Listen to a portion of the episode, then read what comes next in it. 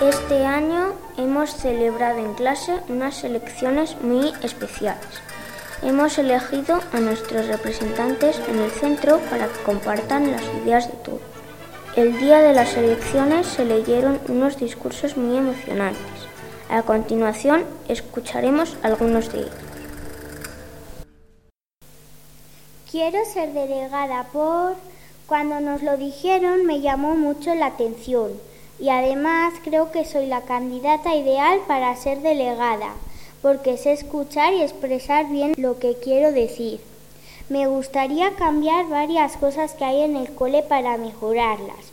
Por ejemplo, que en Navidad también den chocolate a los de primaria, que cambien las puertas de los baños porque éstas se quedan atascadas, que en las obras de Navidad también pongan a los altos delante de vez en cuando, Espero que os gusten mis propuestas y me deis vuestro voto. Cuento con vosotros. Muchas gracias.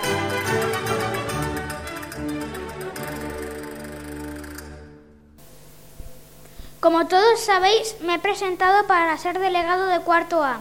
Os quiero decir, antes de nada, que si no salgo delegado no me importará, porque sé que habréis elegido el mejor candidato a delegado, y si me elegís haré esto por vosotros. Escucharé todas las propuestas y las que sean importantes las tendré en cuenta en la reunión con los delegados de los demás cursos. También hablaré en la reunión sobre si algún niño de cursos mayores o hasta menores se ha metido con vosotros. Resumiendo, en lo que sea importante. Por ejemplo, no os ayudaré si me pedís una rampa en vez de escaleras. Os ayudaré en lo que sea importante. Votadme, por favor, y no os arrepentiréis. Deseo mucha suerte a los demás delegados y votad al mejor.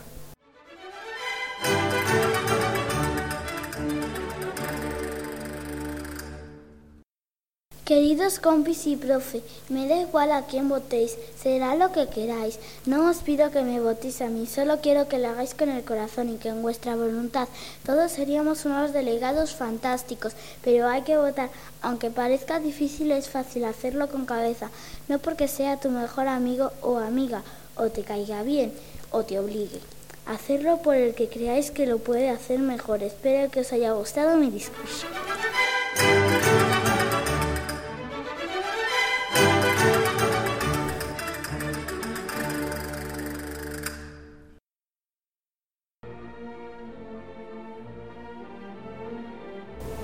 Este curso hemos realizado un homenaje a los cuentos tradicionales. Aunque ese homenaje no ha sido nada tradicional, hemos querido convertirnos en grandes escritores y escribir una versión, más o menos loca, de estas aventuras. Esperemos que os guste. Cenicienta y su tecnología. Cenicienta era una hermosa dama con dos hermanos. Ella siempre estaba con los ojos puestos a la tele o al ordenador su padre Carlos estaba de los nervios. ¿Cómo voy a pagar todo? dijo Carlos, y de repente se le ocurrió una idea. Claro, a Cenicienta no le iba a gustar. Ceni, corre, baja. Tengo una noticia que darte. Ya voy, papi. Espera que voy a mandar un mensaje. Al cabo de diez minutos. ¿Qué quieres, papi? Tienes que ponerte a trabajar. ¿Qué? ¿A trabajar? No, no, no. Yo a trabajar no. Sí, Sí, Cenicienta, vas a trabajar en agricultura.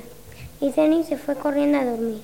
Al día siguiente se fue a trabajar enfadada con su padre y se puso a pensar, ¿por qué mi padre se me ha puesto a trabajar así, sin más?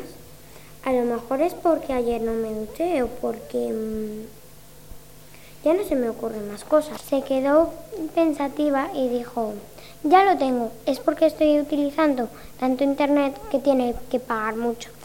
Me pondré a trabajar y luego en casa ayudaré a mi padre y a mis hermanos a limpiar la casa. Y así fue. Su padre la quitó el castigo y Cenicienta aprendió dos cosas. Que su verdadero nombre era Ceni y que no tenía que estar siempre con su tecnología. Fin.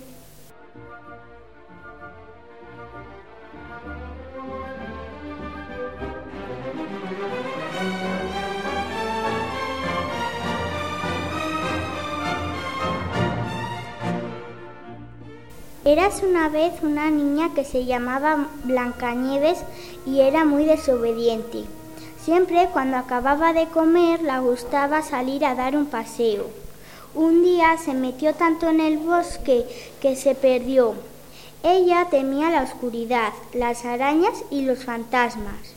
Pasaron unos cuantos años. Blancanieves se rindió, pero esa misma noche los animalitos la vieron llorar, como todas las noches, y salieron a ayudarla. Entre los animalitos había ocho enanitos muy modernos, dispuestos a ayudar a Blancanieves.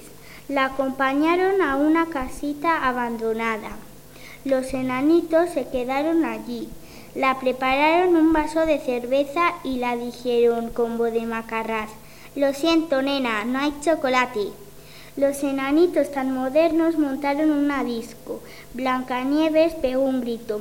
¡Basta ya! A limpiar todo el mundo lo que acabáis de mangar y quitaros esa ropa que mañana la lavaré. Los enanitos dijeron ni hablar del peluquín y de nuevo pusieron la música. Cogieron de la mano a Blancanieves y la metieron en la pista de baile. Blancanieves, sin saber qué hacer, se puso a bailar.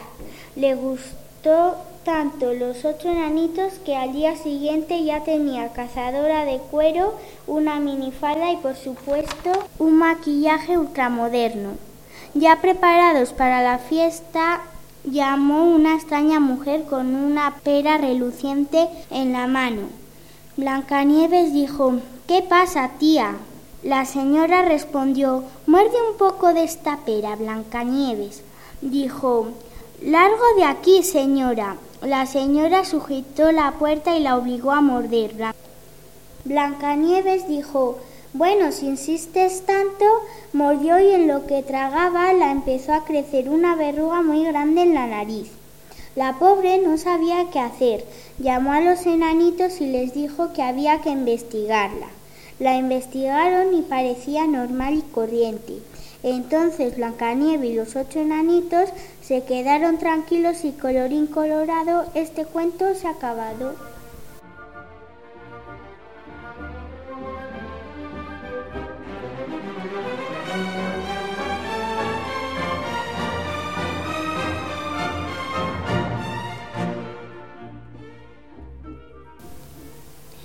Caperucita asesina. El lobo iba paseando por el bosque y de repente oyó un rugido enorme. ¿Qué habrá sido eso? El rugido volvió a sonar. ¿Qué demonios ha sido eso? ¡Ahí va! Si es mi barriga. ¡Jo! ¡Qué hambre! ¿Cómo me apetece un pastel de oveja podrida?